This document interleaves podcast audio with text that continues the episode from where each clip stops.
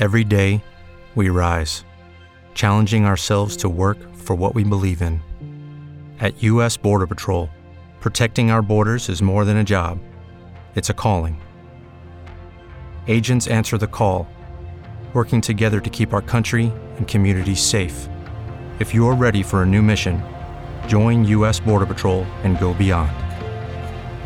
Learn more at cbp.gov/careers. A partir de ahora, un podcast del periodista Gustavo Olivo, donde se debaten los diferentes temas de la opinión pública.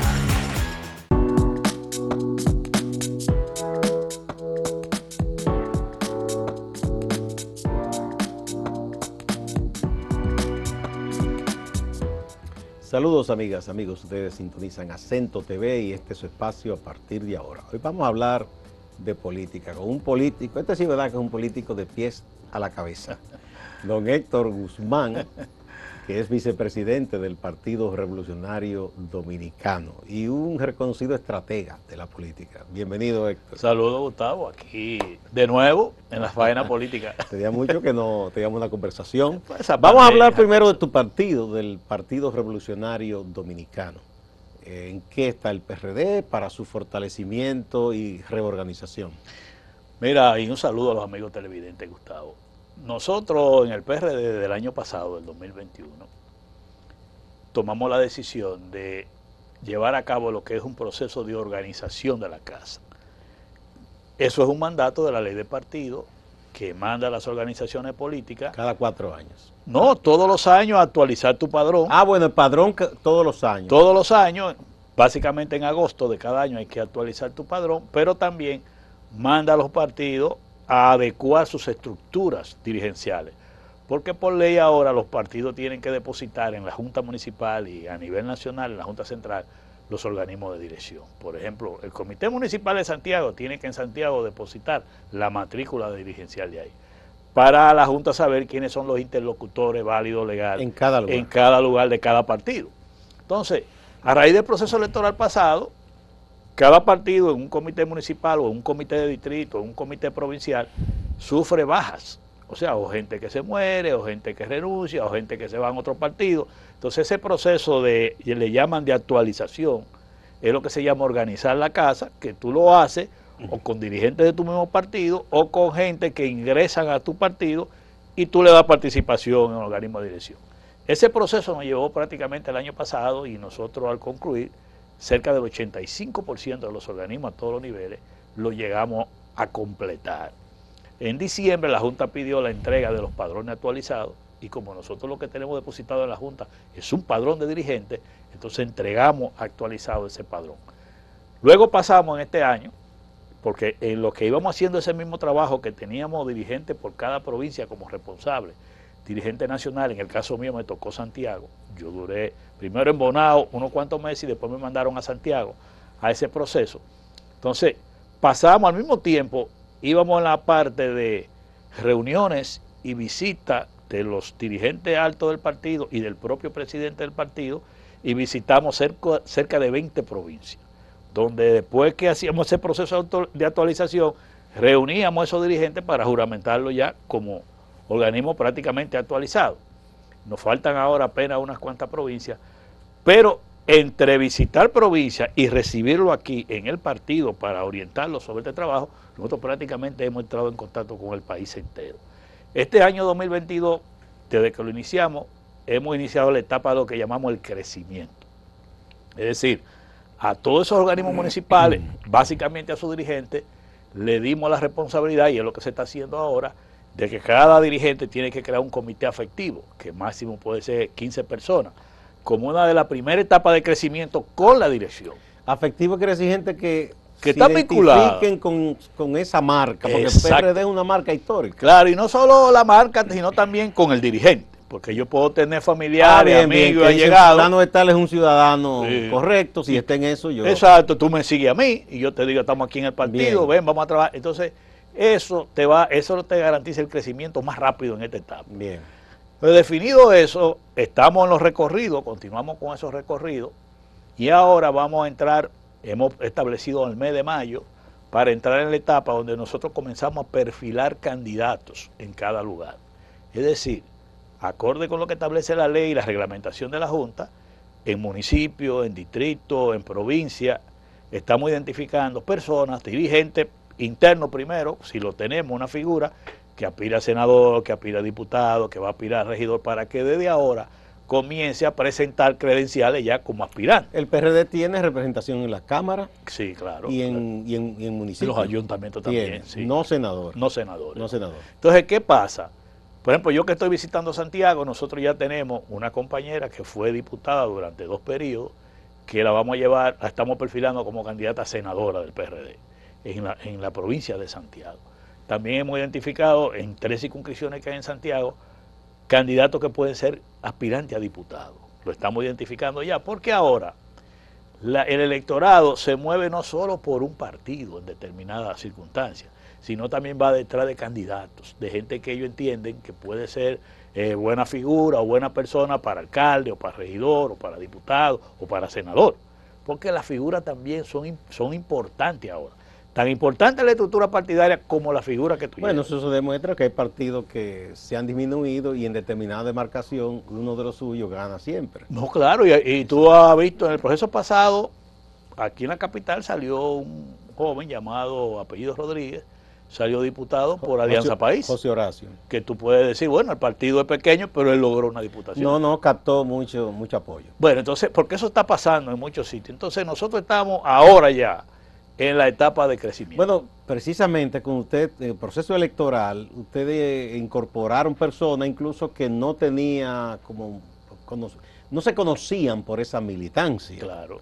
Claro. Eh, y fueron candidatos y candidatas. Sí, y sí, sí, que era una manera de, de, abrirle la puerta para que participen. Yo te pongo el caso de mi amiga eh, Emily Valdera. Valdera que ahora, ahora hay mucho de eso que, que yo le digo, si tú aspiraste a diputado y sacaste mil votos, tú vas a comenzar tu aspiración ahora a partir de mil votos. La otra vez fue a partir de cero, pero ahora es a partir no, es de una mil. proyección. Sí, bueno, eh, en cuanto a la labor de oposición, que es lo que le corresponde Claro. al partido de oposición, vamos a ver algunas cosas. Por ejemplo, de las cosas que se discuten en el Consejo Económico y Social, eh, la propuesta de las reformas, ¿con cuáles ustedes están de acuerdo que se discutan y con cuáles no?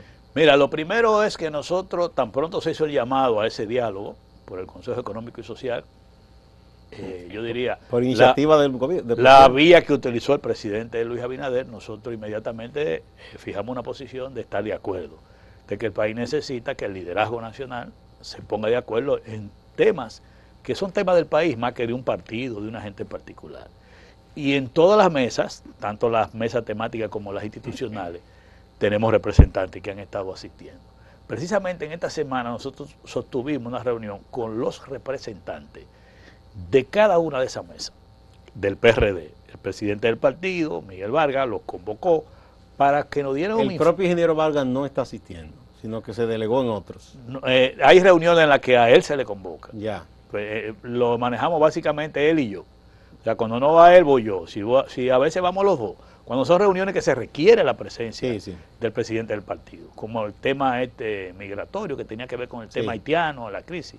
Ahí vamos nosotros dos y doña Peggy también, porque ahí se requería ya la presencia del más alto nivel. Ahora, nosotros reunimos las mesas, los delegados nuestros ante la mesa, para que nos diera un informe de cada mesa, cómo iba el nivel de ejecución, el proceso de cada mesa. Y nuestra gente está participando. En el caso del tema de la reforma constitucional, esa es la mesa de transparencia e institucionalidad, donde nosotros eh, entendimos que la propuesta de reforma constitucional, nosotros entendemos que no es el momento, que es extemporánea, que es inoportuna, ¿Por qué ustedes entienden que es inoportuna? por la crisis que está viviendo el país. Ah, por los problemas económicos. Sí, nosotros hemos dicho que no es el momento porque lo que conocemos de lo que implica una reforma constitucional, que comienza implicándote que el Congreso para su actividad y nada más se dedica a eso. O sea, el Congreso prácticamente se circunscribe a trabajar el tema de la reforma constitucional y hasta que eso no se logre, no hay otra agenda en el Congreso Nacional. Esa es una de las razones. Ese, no, y- entendemos que no es el momento porque, porque el propio presidente ha dicho que estamos viviendo momentos especiales, que él está gobernando en circunstancias especiales, que es verdad. Sí, porque es bueno, vino lo de la pandemia y, Y ahora lo de la guerra. ahora la guerra. Entonces el nosotros, proceso de inflación entonces mundial. nosotros sí, hemos establecido que esa es la prioridad del país. Ya nosotros la prioridad entendemos que es todas las acciones que hay que llevar a cabo para enfrentar la crisis que estamos Para pasando. salir menos lesionados. de la crisis, ¿verdad? O sea, Bien. vamos a- y sobre todo proteger a los más vulnerables, porque Bien. es una situación. Entonces, ese es el argumento de usted. Entonces, en esa mesa temática, nosotros simplemente nos ausentamos de ese tema. de ese tema nada más. Y hemos seguido con los otros temas en esa mesa, participando del diálogo y en las otras mesas también. Ah, muy bien. Sí. Vamos a una primera pausa, Héctor, y volvemos. Sí.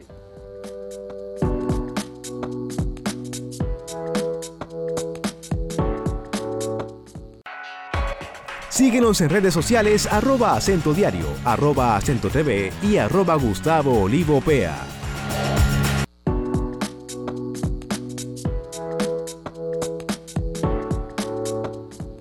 Héctor Guzmán, vicepresidente del Partido Revolucionario Dominicano, es nuestro invitado de este día. ¿Cuáles otras acciones eh, está llevando a cabo el PRD como partido de oposición? Fíjate, lo primero es que nosotros tenemos definido una línea de oposición de manera, vamos a decir, constructiva. ¿Cuáles son los ejes de esa línea de oposición? Básicamente nosotros hemos dicho los puntos o los problemas que el gobierno y las acciones que lleve a cabo para enfrentar los principales problemas del país, que nosotros entendamos que son positivas para el país, nosotros la apoyamos. Las que entendamos que no son convenientes para el país, nosotros las criticamos, pero también hacemos propuestas ante esos temas. Precisamente, cuando se inició el diálogo, el tema que hablaba de la reforma policial, a iniciativa del PRD fue que nosotros planteamos que esa mesa temática fuera seguridad ciudadana y reforma policial, porque el tema es más amplio, no es simplemente hablar de la reforma policial. También cuando nosotros eh, estábamos tratando el tema de Haití y la situación de la eh, grave que estaba, que estaba y sigue pasando en Haití, nosotros como partido hicimos el planteamiento de que toda la acción que el gobierno emprendiera, como fue la protección de la frontera para proteger los ciudadanos, había que respaldarla. ¿Ustedes apoyaron eso? Si apoyamos eso de manera abierta. Y pusimos, en ese entonces a mí me tocó hablar, pusimos a disposición del gobierno la experiencia y el recurso humano que tiene el PRD, porque su presidente fue canciller de la República, para poner al servicio ese recurso humano y esa experiencia en las acciones que fueran necesarias para que el país pudiera enfrentar con éxito esa situación. O sea que el presidente del partido estaba en disposición de colaborar con el gobierno en las acciones que fueran necesarias ante ese tema. Porque venía de una gestión como canciller que conoce la problemática. Hay que recordar que cuando Miguel Vargas lo designaron canciller, su primera visita fue a Haití. O sea que, le- que tiene una, un- mucho conocimiento y dominio del tema de Haití, pero además que es el vicepresidente para América Latina y el Caribe de la Internacional Socialista y vicepresidente mundial. O sea, él es presidente para América Latina y el Caribe y vicepresidente mundial. Y esa relación con los líderes de la Internacional Socialista es una experiencia que también nosotros dijimos podemos utilizarla ante los foros internacionales de la Internacional Socialista para plantear ese tema. Yo recuerdo que ahora con el tema de Ucrania, el presidente del PRD estaba participando de una conferencia del más alto nivel de la Internacional Socialista desde el presidio, donde estaba Papandreou, estaba el presidente de España, participando y era ante la crisis esta que se ha, originado con Ucrania y fijaban una posición de que era el diálogo diplomático, la salida. Entonces, en varios temas de eso, el ingeniero Miguel Vargas, con líderes de ese nivel y ex cancilleres, le planteaba la situación de Haití y República Dominicana, que en ese momento estábamos discutiendo en el diálogo. Todo eso se puso a disposición del gobierno para cuando necesite utilizar a esas personas, no hay ningún problema. Precisamente ahora, en el mes de junio de este año, aquí se va a hacer una actividad de la Internacional Socialista para América Latina importante. Ya se están coordinando estas acciones donde son escenarios donde tú puedes llevar... Aquí en República Dominicana. Aquí en República Dominicana.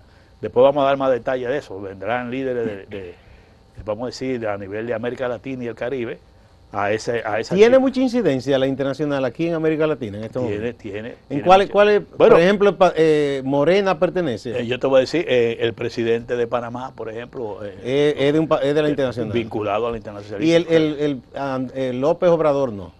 No, no, López Obrador Porque no, yo pero sé que el estaba PRI de México el sí. PRI y el PRD de México. de también. México. Sobre todo el PRI de México hay unas relaciones excelentes, pero a nivel mundial también. Hay, eh, hay más de 50 gobiernos que, so- Que son de la Que internacional. son de la internacional social. Eh, con- bueno, Pedro Sánchez. Yo he escuchado, España. sí, críticas de ustedes al gobierno en otros aspectos. Por ejemplo, eh, te he escuchado a ti criticar la forma en que se ha manejado la, la compra del carbón para Punta Catalina. Claro, ¿Cuál, nosotros, cuál- cuál es, en qué consiste esa denuncia? ¿Por qué Bueno, ustedes no- están en contra? nosotros, fíjate que nosotros fuimos también opuestos al famoso fideicomiso que se anunció de Punta Catalina, que se aprobó en la Cámara de Diputados. Primero porque eh, eh, eh, lo primero era que ya lo estaban aplicando en la, en la CD, antes de conocerlo la propia Cámara de Diputados. ¿Cómo así? Sí, ya en, en la sede ya comenzaron a actuar como si existiera el fideicomiso. Y la mejor fue, De muestra manera fue, administrativa. Sí, de manera administrativa. La mejor muestra fue que hace dos semanas o tres la propia Superintendencia de Electricidad emitió una resolución que era la 008 del 2022, donde dejaba sin efecto el fideicomiso de CD. Yo, nosotros nos sorprendimos para que ustedes vean, pero lo habíamos dicho porque sabíamos ya que personal de la CDE estaban siendo contratados, pero como fideicomiso Punta Catalina. O sea, no era como CDE que le mandaban los requerimientos para nombrar a una persona. ¿Y por qué nosotros no nos oponíamos? Mira, lo primero es que nosotros hicimos un análisis de todo lo que es, vamos a decir, la cronología de Punta Catalina cuando llegó este gobierno. En octubre del año 2020, el gobierno designó una comisión por decreto que encabezaba el ingeniero César Sánchez para organizar una licitación internacional que conllevara la contratación de una empresa para manejar lo que le llaman la operación y mantenimiento de Punta Catalina. Estamos hablando de octubre 2020. Pero esa- hasta, ahí no hay fideicomiso. Eh, hasta ahí va bien, estábamos de acuerdo. En marzo del 2021, esa comisión y, la, y el Ministerio de Energía comunican al país que hay 43 empresas calificadas para participar de esa licitación. Licitación para comprar carbón. No, no. Para, la administración de para la Punta administración, Catalina. para la administración. Son dos temas. Sucede que en septiembre del 2021 aparece entonces la designación de una comisión técnica en- encabezada por César Marrancini y varios técnicos más que van a administrar prácticamente el tema de Punta Catalina con un fideicomiso. ¿Te recuerdas? Estamos hablando de septiembre del 2021. Luego aparece entonces la cancelación en octubre de ese año del administrador de Punta Catalina, que era Serafín Canario, por decreto, cancelado. Y llegamos a enero del 2022. Fíjate cómo yo te voy haciendo la cronología. Primero, la comisión que dirigía César Sánchez, que entregó toda su documentación con técnicos de los mejores del país para esa licitación, prácticamente disuelta. Y esas 43 empresas no saben qué va a pasar. César Sánchez lo dejan al solo por decreto, porque todavía el día de hoy no lo han cancelado. Inclusive cuando yo le pregunté a él, me dijo, no, tú le puedes decir al país que yo soy una botella ahora mismo. Sí, vivito me dijo, dilo que yo soy una botella, yo estoy solo en un decreto, no me han cancelado. Porque no, él siente que no está haciendo. No, no, lo disolvieron por completo. César Sánchez ha trabajado como técnico, casi Sí, con todos los gobiernos. todo- Él es un técnico muy Eh, eh, reputado. y et- en este caso del PRM, él. sí. Pero él lo dejan sin Ah, yo pensé que se había quedado en el PRD. No, no, es del PRM. De lo, del Pero ustedes de- son todos amigos y... Si nos conocemos todos. Yo voy y le pregunto a él, me dice, no, tú puedes decir que yo soy una botella. Me quitaron todos los técnicos, me quitaron todo el personal, perfecto. No pasa nada, o sea, se queda en el limbo ese proceso.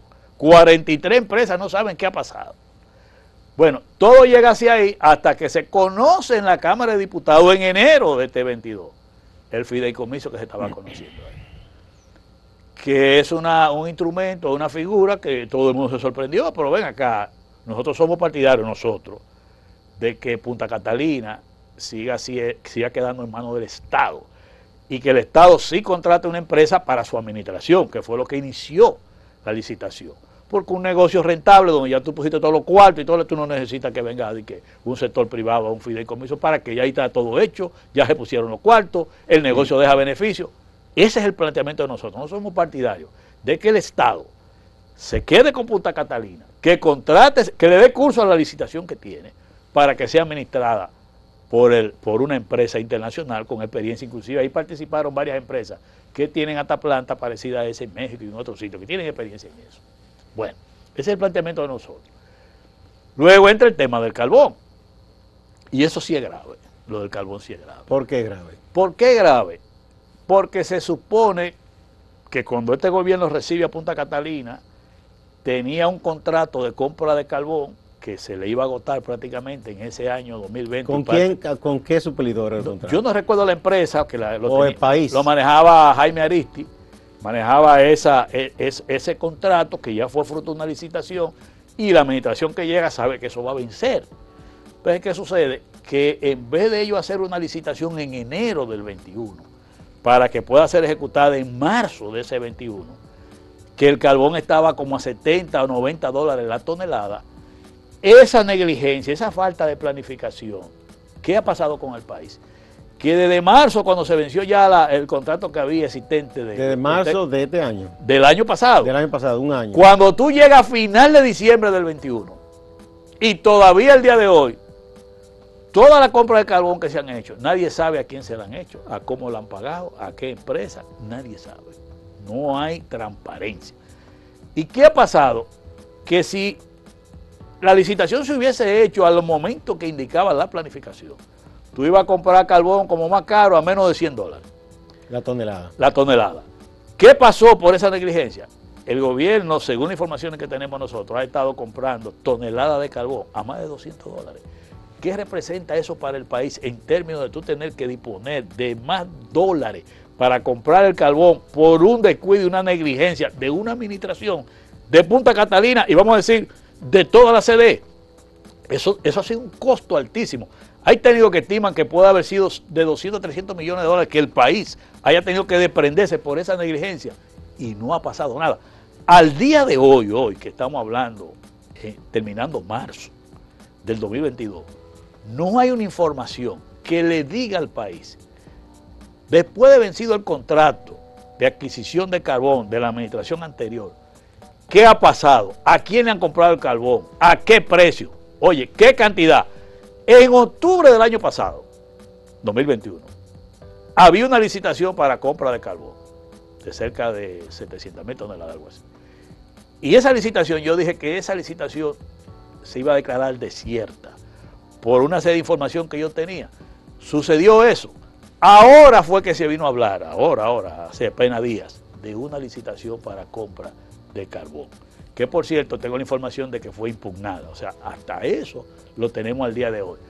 En conclusión, todo esto que yo te he narrado esta cronología de la administración de Punta Catalina y todo esto que yo te he contado del manejo del carbón en Punta Catalina, óyeme, carece, yo digo, de sentido de transparencia, planificación, objetividad en un país que está viviendo una crisis difícil. No solo con el tema, vamos a decir, de la energía y, este tipo de cosas, sino una crisis económica. El gobierno no le sobra cuarto para manejar esas situaciones. Vamos a, una, otra pausa y volvemos. Ok.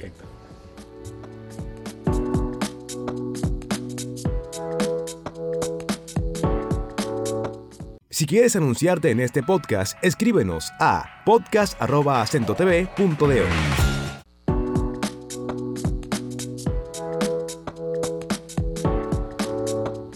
Héctor Guzmán, vicepresidente del PRD, es nuestro invitado de este día. Bueno, los partidos eh, no pueden descansar en la política, tienen que estar trabajando permanentemente y su aspiración siempre es tener acceso al poder, para de ahí poner en práctica las cosas que entienden que deben hacerse. Claro. El PRD se plantea alianza debido a la situación de que en estos momentos ya no es un es de los partidos mayoritarios, pero ustedes están conscientes que no es uno que puede competir solo por el poder. de hecho, ninguno ya en este tiempo solo podría. Sí, sí, tú lo has dicho muy claro. En un país que para tú ganar una elección se necesita el 50 más uno, todo partido tiene que estar abierto a No, y además para ganar demarcaciones importantes en los senados. Todos los partidos estamos obligados a una alianza. ¿Por dónde se están moviendo ustedes? Ahora nosotros, ¿Con quién se entienden mejor? nosotros hemos decidido fortalecer el partido, como dijimos, organizar la casa, crecimiento, fortalecer el partido, llevar candidatura propia en los lugares que podamos hacerlo y al nivel que podamos hacerlo. Lo hemos planteado desde el nivel, a todos los niveles. Ahora ese es el 22. En el 23 las circunstancias determinarán en dónde tendremos que continuar con candidatura propia o dónde tendremos que hacer la alianza. Lo que sí tenemos un objetivo claro nosotros, es de ir al poder en el 24 o solo acompañado. Lo vamos a hacer. ¿Por qué? Porque ya vivimos la experiencia del PRD, que fue una alianza con el PRD, con el PLD al gobierno, y parte de sus dirigentes hicieron buena labor en las instituciones que estuvieron. Entonces, lo que hemos llamado, que Peña Gómez llamaba el gobierno compartido. No necesariamente tiene que ser con el PLD. No, no, no, nosotros en este momento no tenemos ni compromiso con el PLD, ni compromiso con Fuerza del Pueblo, ni compromiso con el PRM. Con ninguno tenemos. Ya la alianza con el PLD terminó. No, hace tiempo. Nosotros, porque desde que pasa una elección, la alianza terminó. Nosotros le dimos cumplimiento a lo que dice la ley. Nuestra línea es muy clara. No tenemos compromiso con ningún partido, ni alianza con ningún partido ahora. Vamos a crecer, vamos a fortalecernos. Y en el camino, cuando llegue la situación, definimos lo que más convenga.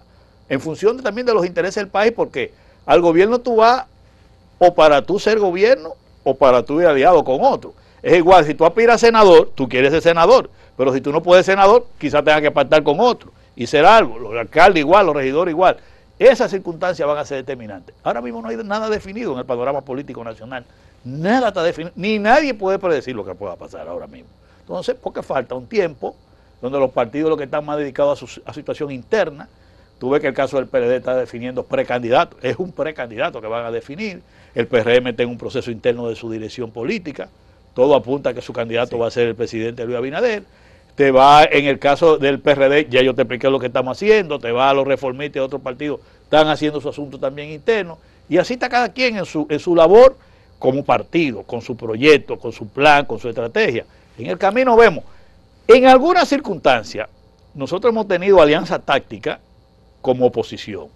En el caso de PLD, Fuerza del Pueblo y el PRD. Con situaciones que ya tú debes conocerlas, como un tema que planteamos los alcaldes ante la Junta Central Electoral, en el tema de la reforma constitucional. Pero en, la- en el primer tema, después de esta administración, que era el de definir partido mayoritario, el, el asunto de los fondos políticos, en esa coyuntura estuvimos aliados la Fuerza del Pueblo y el PRM, y el que estaba del otro lado era el PLD. En las circunstancias que te estoy diciendo ahora, el que tenemos de frente es al PRM porque los tres partidos nos hemos visto confrontados por el partido de gobierno y hemos tenido que enfrentar al partido de gobierno. O sea que son las circunstancias que van a ir determinando cómo podrá terminar esto. Nadie puede decir aquí cómo va a terminar cada quien aliado o no hasta este momento. Vamos a desarrollar el trabajo y de ahí depende. En ese De ahí dependerá. De ahí dependerá. Eh, ya tenemos que irnos, pero brevemente, ¿cuáles serían quizá uno o dos puntos fundamentales que debieran incluirse en la reforma obligatoria que hay de la ley de partido y la ley electoral? Mira, ahí hay varios. eso. Nosotros revisamos los dos proyectos, de la Sí. ley de partido y la ley electoral. Eso habría que hacer un programa, porque la Junta Sí, tiene una serie de planteamientos, pero un elemento nuevo que nosotros hemos colocado en ese debate, en la ley electoral, es, tú sabes que hay los métodos de escogencia de candidatos, que es a través de asamblea, de primarias abiertas, primarias cerradas, asamblea de delegados, encuestas, todo. Nosotros hemos incorporado lo que se llaman las consultas interpartidarias la experiencia de Chile y la experiencia de Colombia. Es decir, que si cuatro o cinco partidos hacemos una coalición, cada uno puede llevar un candidato e irnos a una primaria o a una, Una consulta primera común entre todos. entre todos y bajo la condición que al que gane lo apoyamos los cuatro partidos. Eso es un, sería un ejercicio. Sí, que, que ha, sido, ha sido positivo en Chile, ha sido positivo en Colombia y aquí parece que ya tenemos las condiciones dadas, por lo menos a nivel presidencial, de que podamos, eso que tú estás viendo ahora, si puede haber un bloque opositor, cuatro o cinco partidos, cada quien presente su candidato presidencial con el padrón abierto y el que más votos tenga en esa coalición de partidos sea apoyado por los demás. sea apoyado por los demás. Esos serían de las partes. Bien, me parece Ese fue el planteamiento que nosotros como PRD lo pusimos en el tapete y el, el FOPREDON, que es la Federación de Partidos de la República Dominicana, que dirige José Fran, también lo apoyó, están de acuerdo en esa línea. O sea que una gran parte de los partidos estamos de acuerdo.